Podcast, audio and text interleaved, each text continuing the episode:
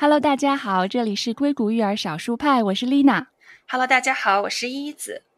嗯，今天我和依依子想要跟大家聊的话题呢，呃，也是我自己亲身经历后，呃，特别想要拿出来和大家分享的一个有趣的话题。啊，首先啊，我要先在揭示这个话题之前呢，呃，从我自己的这个故事开始说起。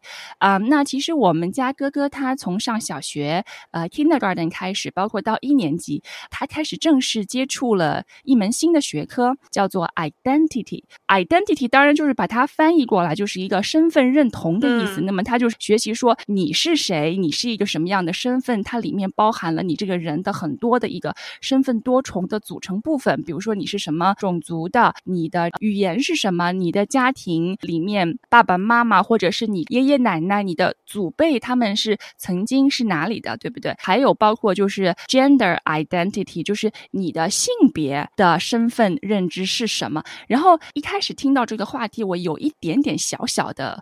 惊讶，因为我会觉得说，嗯，小学一年级就开始学一个这么深的话题了吗？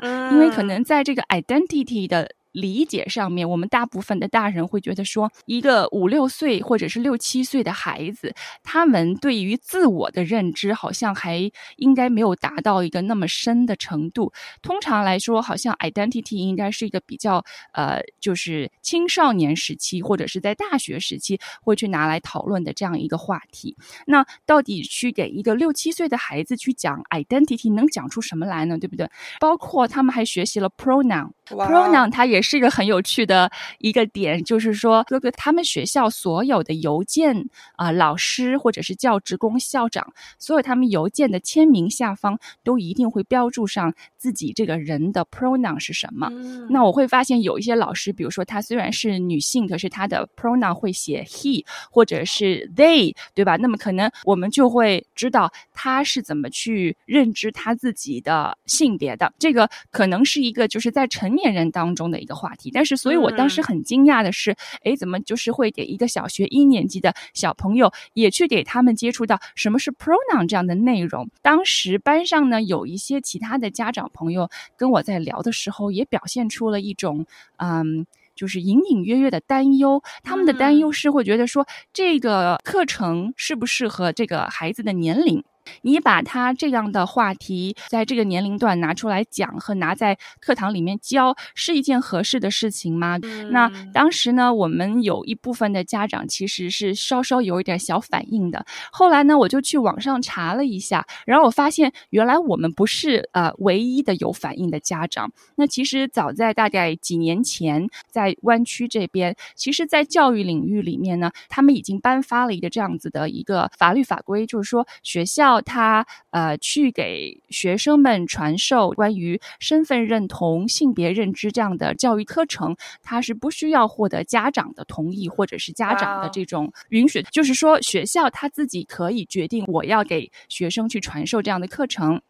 那么当时呢，也是在哥哥所在学校的那个区 Cupertino，当时有一个学校的三年级的数学老师，就在他的课堂上设计了一个跟这个性别认知相关的一个课程。那么他给学生就是在课堂上讲了很多关于你的人类在身份认同当中会有一些很多的层面，比如说你的阶级、你的种族、你的肤色等等。然后他呢还给学生布置了作业，说你要写一个小。小小的论文去分析你自己的 identity 里面，或者说让你在主流社会当中去获得 privilege 的这些特权呃。特权是什么？在主流社会当中被认为比较没有优势的部分又是什么？那么当时呢，这个课程一出来，很多家长就爆炸了，这个非常挑战他们的传统观念。所以呢，家长就是给学校发出了非常强烈的一些反馈，认为说这样的课程不太合适。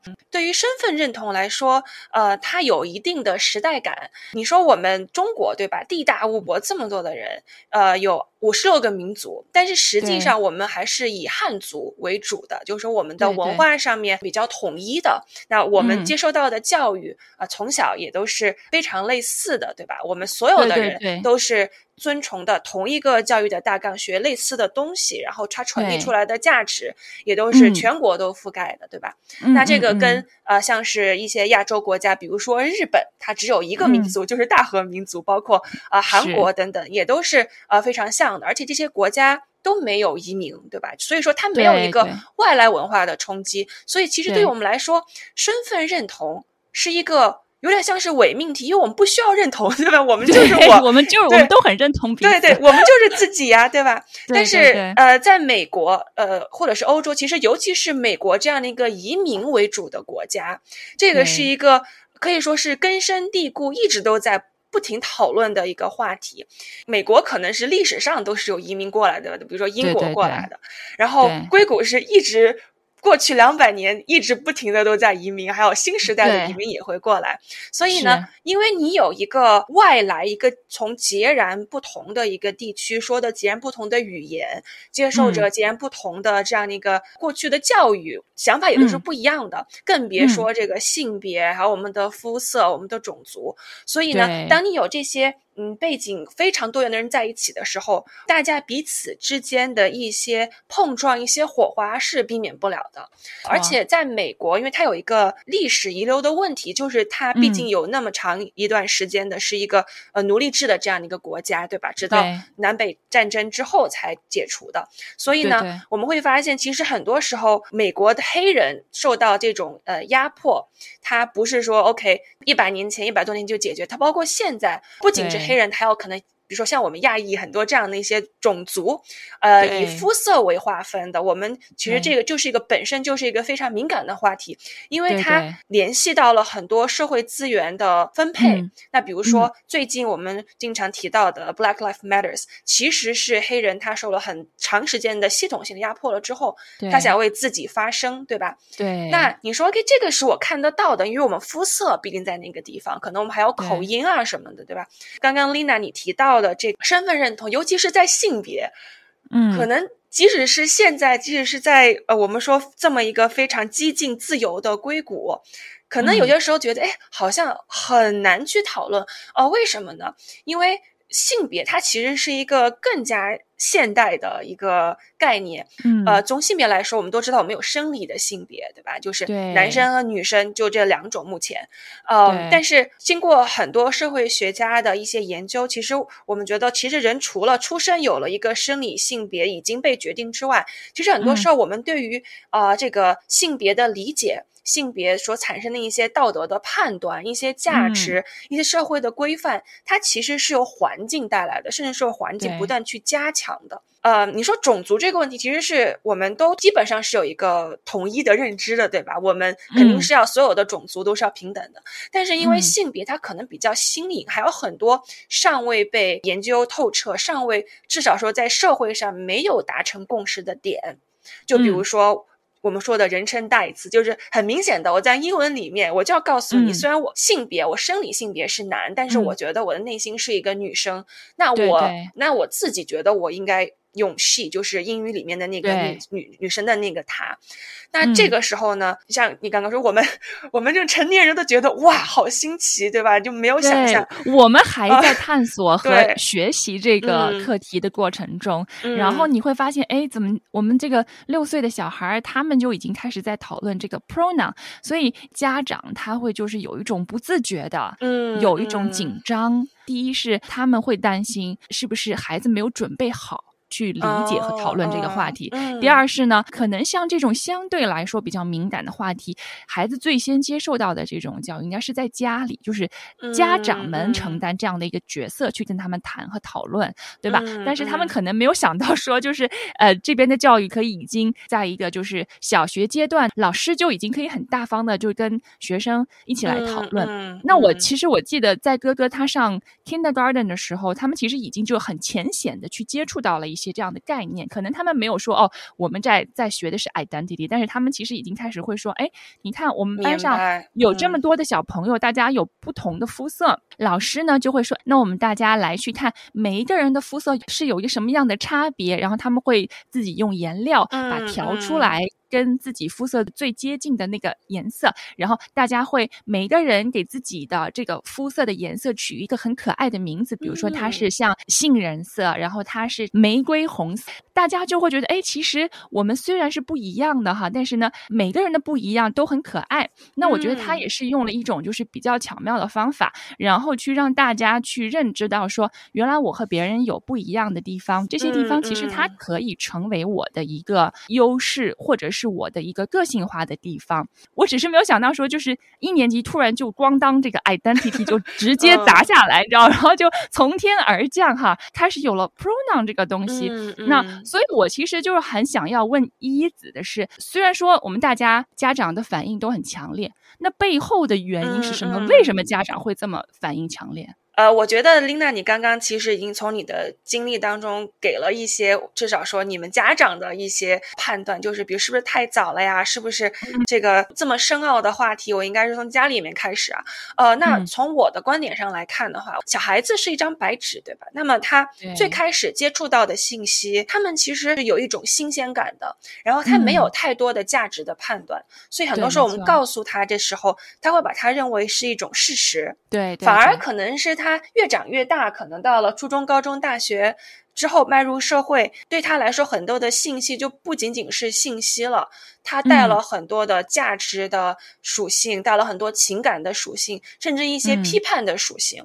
那个就不是一个很单纯的一个信息的一个输入和输出了。所以呢，在这个时候，如果说学校能够以一个很客观、很良好的教学的方式，把这些其实可能大人会觉得很难去讨论的客观存在的事实，比如说肤色，对吧？对。比如说不同的对于性别自我的概念和自我的认同，当一种。不带有价值判断的方式教给小朋友的话，是不是也意味着可能当他随着他们这一代年纪不断的增长的时候，他可能不会再认为这是一个有负面属性的问题？是不是侧面上或者说是逐步逐步的，他会去将一些我们。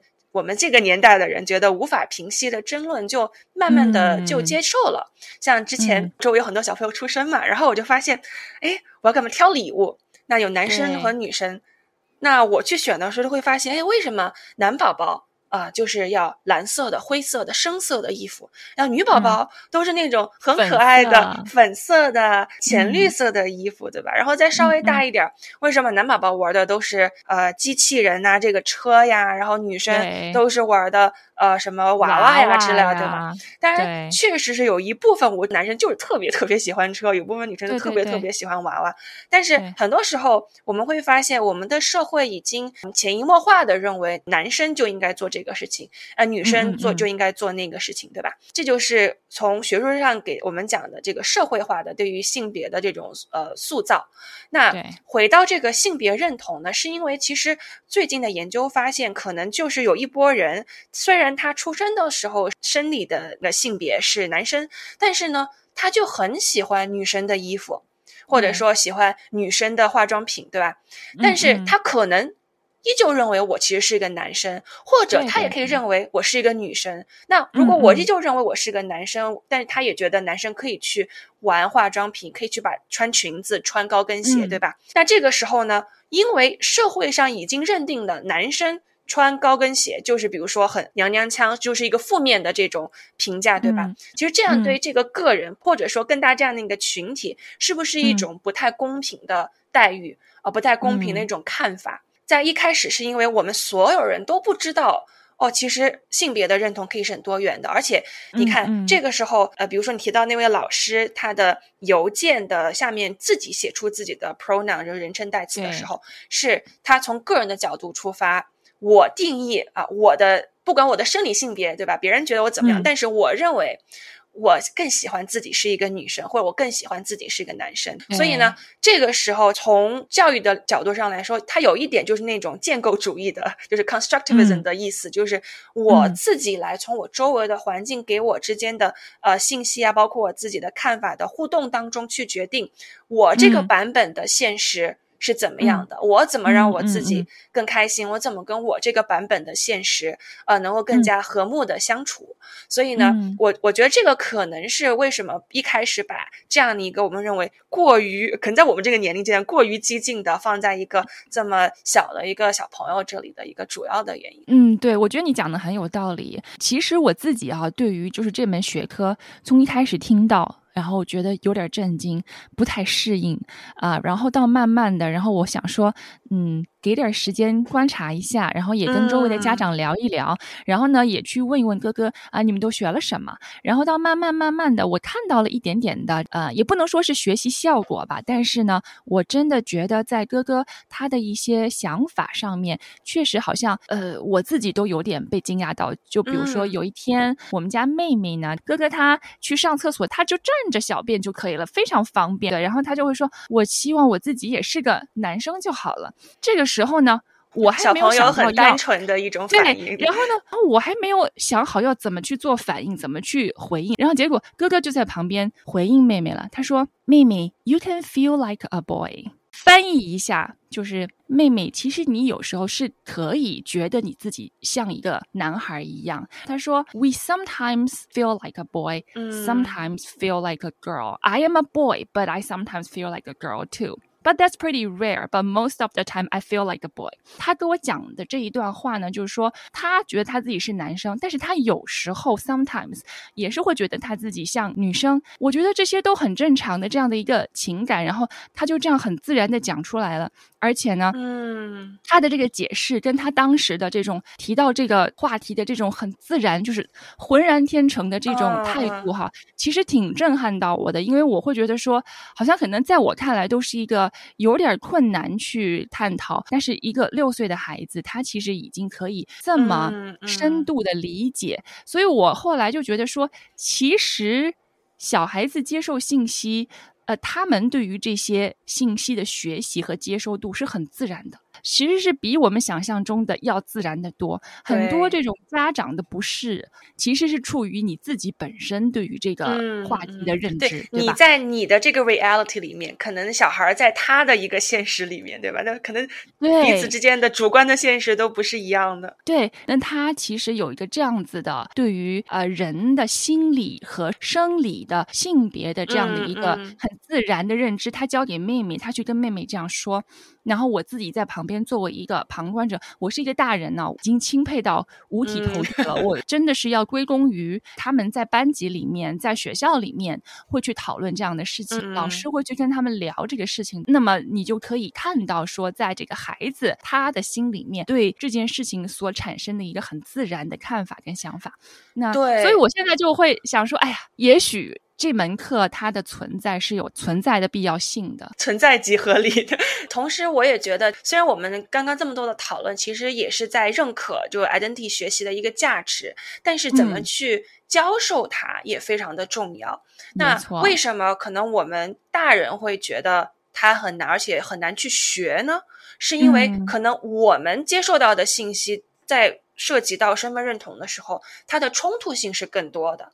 就像我刚刚提到的，即使是同样的信息，我们大人的解读是带有很多的已有的过去二三十年的生活的经验。我觉得它不仅仅只是一个事实，只是一个数据。我觉得它带背后有很多的那种 潜台词，有很多的判断。所以很多时候，可能我们在看一件事情的时候，颜色是要么就是五彩斑斓，要么就是非黑即白，对吧？但是可能对于小朋友来说，哦。它 it is what it is，就是这个就是它本身而已，所以我觉得怎么去教他是非常的重要。比如说你家哥哥能够这么意识，我相信是在这个教授的过程当中是没有带任何的感情色彩的。就比如说他没有说，哎，因为你是某某肤色，所以你怎么怎么样，或或者说，比如说你虽然你是一个呃亚洲肤色的小孩，但是你去支持了一个呃黑肤色的小孩，所以你怎么怎么样？其实这些都有带着一种。感情色彩里面，因为我们容易去陷入一种价值的判断。但是如果我把它以客观的方式把它对正常化，它就不是一个问题了，对吧？它就不是有没有潜台词了。所以呢，呃，我会觉得教授的方式呃也很重要。然后我刚刚有想到一个例子，其实这个是我在呃一个社交媒体上看到的。呃，刚刚因为我们一直在谈论这个性别嘛，但这个例子呢，呃，其实涉及到这个族裔，我给大家分享一下。呃，他这个社交媒体的这个标题叫做“呃，美国长大的华裔二年级小朋友在学校勇敢发声”。啊，那是讲了一个什么故事呢？这是一个家长的分享，他女儿。在这个学校呢，刚好是一个呃 Black History，就是黑人历史的这样一个月份，就是一月份，呃，那么往往这个这周呢，呃，他们会请一些历史教授呀，给大家分享一下这个黑人历史的过程。那他女儿呢？她肯定都是亚裔嘛，然后她是一个美国长大的华裔小朋友。然后这个女同学说：“I feel so empty inside when you keep talking about Black history. No one talks about Asian cultures.” 是什么意思呢？就是说，我觉得啊，我内心好真的非常的空虚，因为你们一直都是在说黑人的历史，为什么没有人？去说亚洲的文化呢？接下来这个我觉得很有意思，就是说家长当听老师给他有这个反馈的时候，这个华人家长是什么？瞳孔放大，满脸惊吓。我觉得哇，是不是就是 这我是不是触犯了什么比较敏感的话题？比如说女儿说的这个话之类的。但是呢，他说就是老师其实觉得哇，他能够讲出。他的感受，并且你知道，在一个比如说黑人历史这个月份，他勇敢为这个亚裔为他自己的对这个文化发声，他就觉得哦，这是一个非常好的一个事情呃，所以呢，第二天呃，虽然已经出了这个中国的新年了，学校就说呃，明天。请大家穿红色庆祝中国的新年。当然，这篇帖子呢，就是很多家长也都是点赞呐，包括留言啊什么的。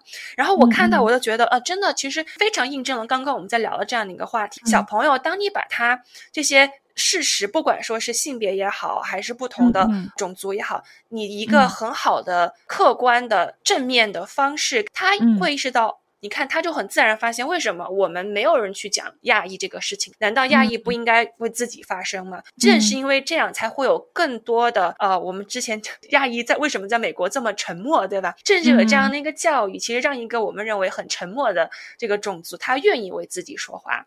那么以后也会有越来越多的，就是亚裔的小朋友，他能够在更多的，不仅是课堂上，可能在其他的这样工作的岗位啊，或者科研的岗位啊，等等等等，其实是在为。他自己争取，只不过为什么可能我们这一代做的比较少呢？是因为我们老师，我们这个脑子里面已经有了一些自我的束缚。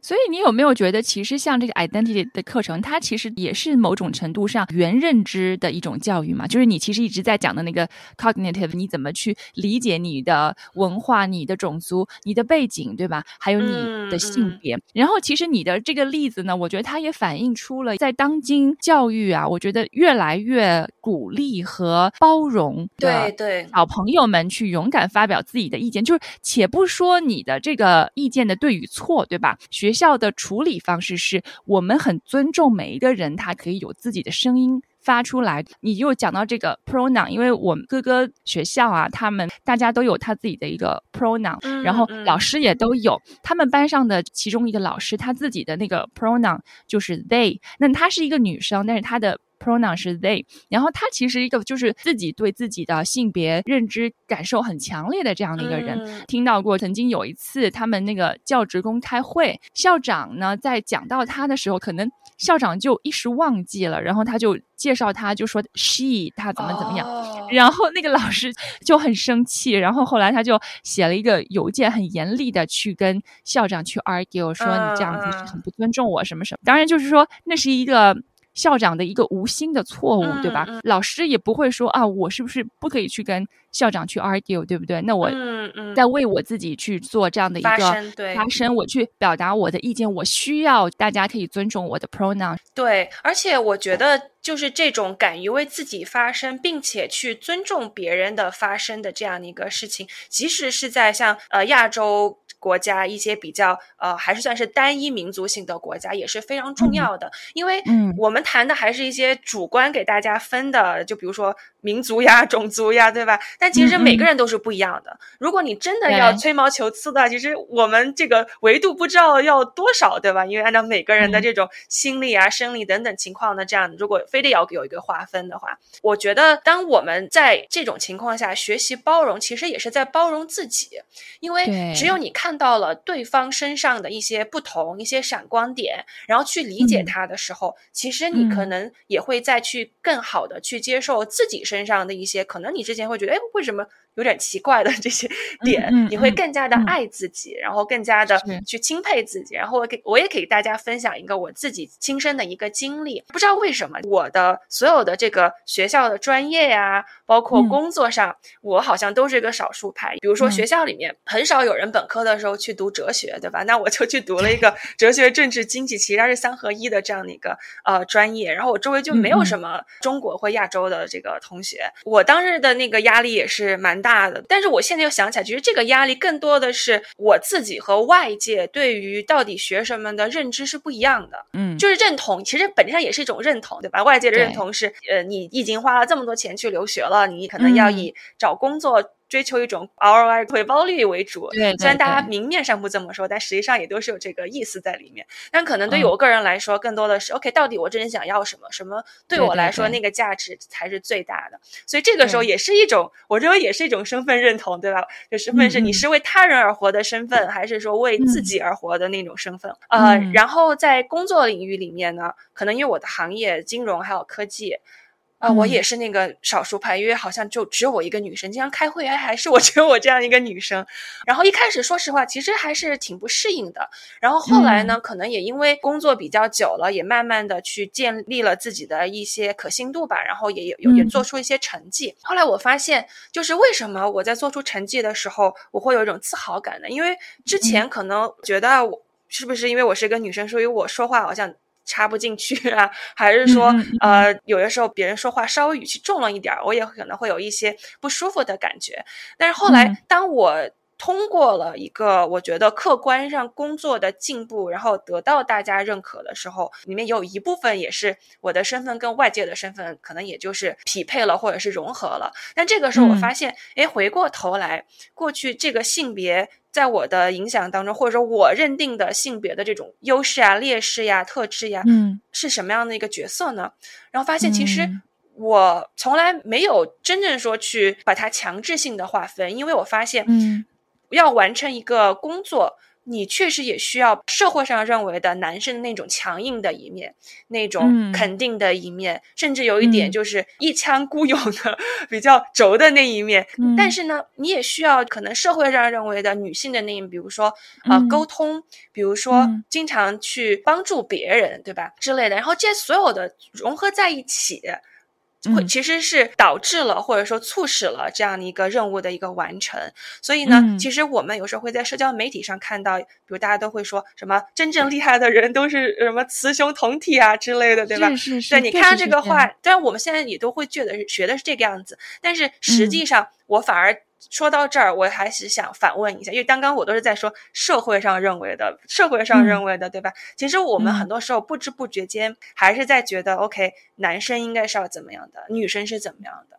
对对。我们很多时候呢，也是在某些特质，呃，这个像武断，它是个不好的特质啊，是不是男生的特质，对吧？你很少说一个女生武断，或者说，呃，女生乐于助人，那为什么男生不能乐于助人呢？其实这个也是很多主观的因素里面，是因为我们在这样的一个。社会的嗯大的环境下，尤其是像我们这个年龄的阶段，对吧？但是，一旦我们真正的去在一种正式的学校教育当中，给小朋友们去推广它的时候，那不仅是性别了，可能更多的是怎么去分析自己，怎么去接纳自己的话，我觉得之后可能更多这种甚至。近几年的一些呃性别冲突也会慢慢的去做到一种缓解，所以我反而会觉得说，我很理解那种用 they 的，就是这种作为自己 pronoun 的这群人，因为可能对他来说，他不太接受社会上所定义的男生和女生，他反而给自己定义了一种性别，但只不过现在可能在英文里面他用 they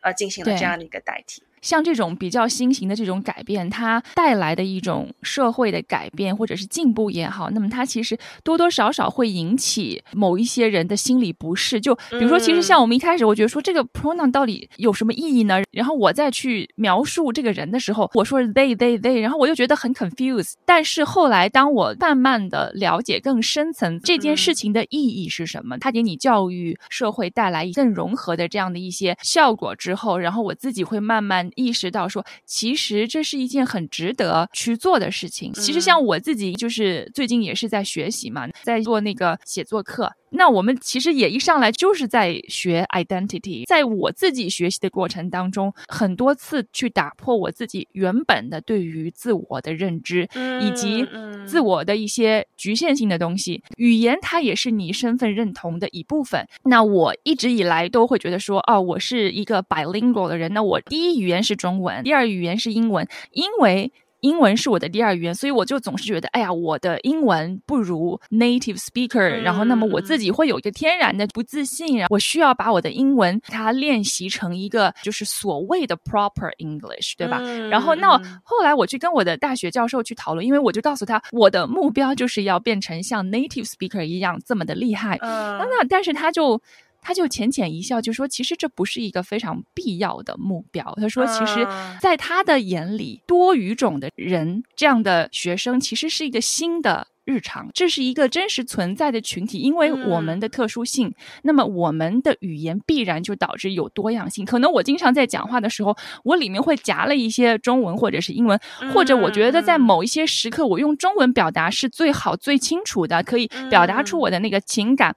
那有的时候可能某一些概念，我觉得我要用英文来表达。那么，其实我们会变成了一个很特殊的群体，但是这样的一个群体，它就是我的一个 identity 的。对。这个部分对吧？然后我就会开始慢慢的去接受我自己本身的一些特质，或者是我自己的 identity 的部分。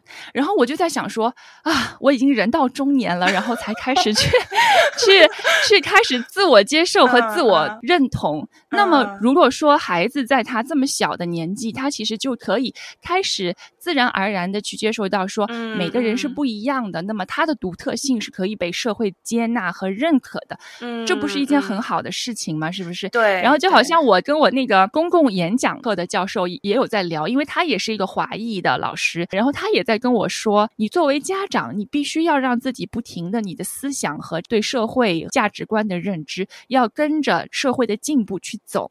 因为他觉得说，我在二十年前就在我的这个教室里面，就是当时的学生，就是为了说同性婚姻是否合法这样的问题吵得不可开交。但是其实你再过了二十年之后，你再去看。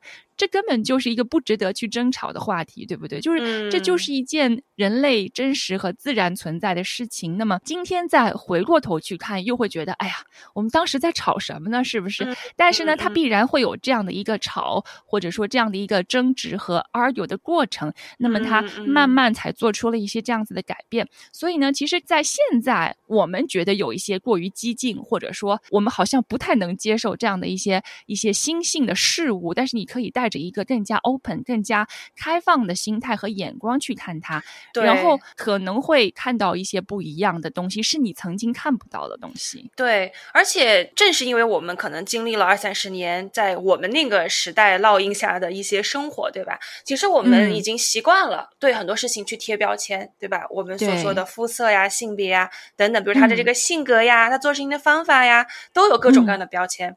那标签就 labels，它其实对于人。来说，从进化的意义上是有帮助的，对吧？因为它可以帮助你去快速的对这个人、这个场景进行一个判断。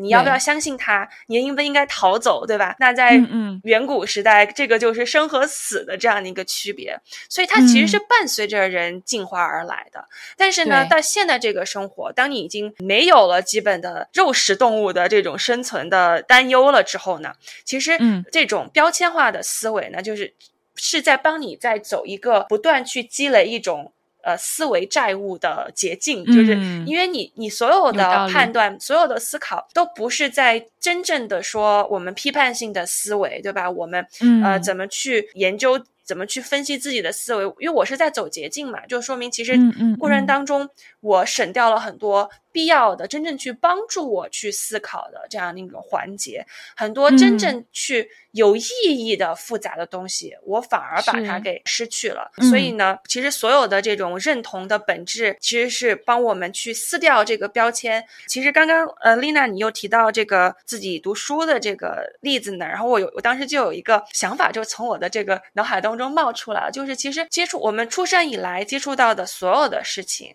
啊，语语言也好啊，呃，这个学习也好呀，嗯经历的大大小小的事情。其实嗯，如果我们真正的用一种原认知，就是客观的角度去再去分析它的话，其实我们嗯会发现，我们做的所有的事情，其实只为了一件事，就是帮助我们成为自己。对，对吧？就是像你说的，虽然说我们是 bilingual，就是双语，但我们是在说我们自己的语言。对，只不过外界认为它是双语，但其实就像你说的，可能我在这个环节，我发现英语它最能够去表达出我那个时候想法或者感受，我就用英语。可能这个词我还要用日语，可能那个词还用什么什么语，对对对，对吧？但其实最终都是你在表达你自己，只不过在这个语言，对，在这个社会性当中，你要表达自己，表达自己和交流是两码事，因为交流是你们要至少说双方要能够说明白，对吧？对对这就是为什么你要认同它，就是你要彼此要认同，要去理解。但是当你直接表嗯达自己的时候，那其实就无所谓，对吧？你自己开嗯心就好，你要成为自己。但是我们毕竟是在一个社会性的这样一个体系里面，所以呢，嗯表达自己、成为自己和别人相互怎么去相处沟通，这两个都是非常重要的话题。其实作为家长啊，就是我觉得，特别是八零后、九零后新一代的家长，然后在这种中西文化的这种碰撞之下，就是重要的一点呢，是你真的需要时时刻刻保持一个愿意去学习、充满好奇心，而且是一个开放的态度去对待你的孩子。一个新的课题就是，现在我们要怎么样不断的让自己去接受这些新的信息，我们不要反应过激。我从一个读教育学，然后有一点点 教学经验的呃角人的角度上来说，我是非常赞同呃 Lina 的刚刚发表的这个观点的，就是嗯嗯、毕竟每个人的时代是不一样的，每个人经受的环境它是不一样的。就像我们之前嗯也有提到过的，呃，What got you here cannot get you there，对吧？你过去依赖的，甚至引以为傲的经验和认知，它只能够带到你到这里。但是呢，要去一个你可能你想去的一个未来，那未来有很多种，它可能需要的是你要跳出你已有的这个认知，去接收一些新的东西，然后再看下步怎么走。毕竟这个唯一不变的就是变化，对吧？其实你的孩子他的这个未来，他不是你的未来，要给到他一个充分自由和比较大的空间去做他自己和探索他自己，他才能够去成为他自己。假如这个是你的一个教育目标的话，就是让孩子去嗯成为他自己，去达到他自己最大的潜能。今天我们聊了这么多哈，关于这个 identity 到底是个什么学科？呃，那我觉得其实大家应该也有了一定的了解，那也是非常欢迎呢，所有的家长呢，把你们在这个过程中所遇到的一些困惑也好，或者你们觉得就是反应特别强烈的一些教育现象也好，都欢迎来跟我们一起分享，然后可以嗯发到我们的这个社交媒体平台上给我们留言。那我们在 Apple Podcast 以及 Spotify，还有在中国的小宇宙平台上都有我们的节目。感谢大家今天的收听，我们下期节目再见喽，拜拜，下期见，拜拜。